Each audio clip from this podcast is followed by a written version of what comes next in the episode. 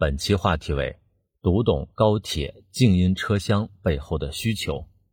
中国铁路官微日前发布消息，铁路部门在京沪、京广、成渝高铁等部分复兴号动车组列车上设置了静音车厢，乘客登录铁路幺二三零六客户端后可按需购票。其实，静音车厢并非新鲜事，京沪高铁早在二零二零年底就曾试点推出。此次铁路部门由点及面扩大试点范围，静音车厢驶上了更多高铁线路，铁路部门的服务水平也进一步提升。比如，在提示乘客使用各类电子设备时佩戴耳机或关闭音源外放功能，将手机调至静音或震动状态的同时，车厢内语音播报音量也下调至正常的百分之三十至百分之四十。到站后，乘务员会根据到站信息为旅客提供一对一提醒服务。随着我国高铁网络越织越密，出行乘车的需求与日俱增，在路上的人多了，车厢噪音问题也日益受到关注。熊孩子喧哗打闹，熊大人外放音频视频，引发纠纷冲突的新闻频频成为热点。高铁经营车厢适时推出，体现了铁路部门在服务中的人性化关怀。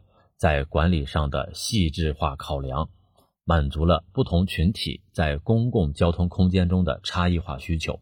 有人说，设置经营车厢是对现代人边界感的尊重，也是守护公众安静权的务实举措。不过，经营车厢并非贴上静字符就一劳永逸。一些网友搭乘体验后反映，有的经营车厢只能约束到遵守规则的人。对于不遵守规章制度、故意发出噪音的乘客，怎样形成真正的约束力？即便乘客都有保持安静的主观意愿，不期而至的声响却在所难免。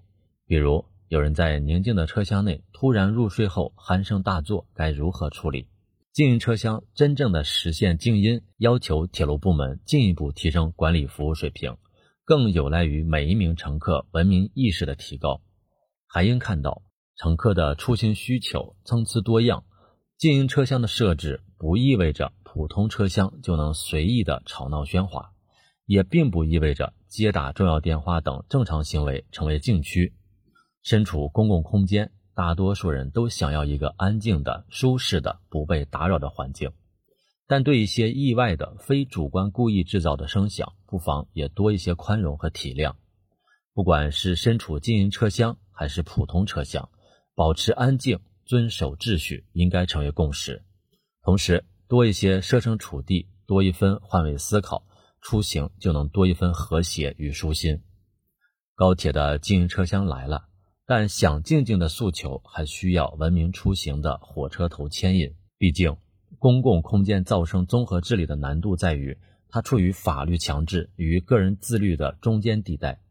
经营车厢引发广泛关注和讨论。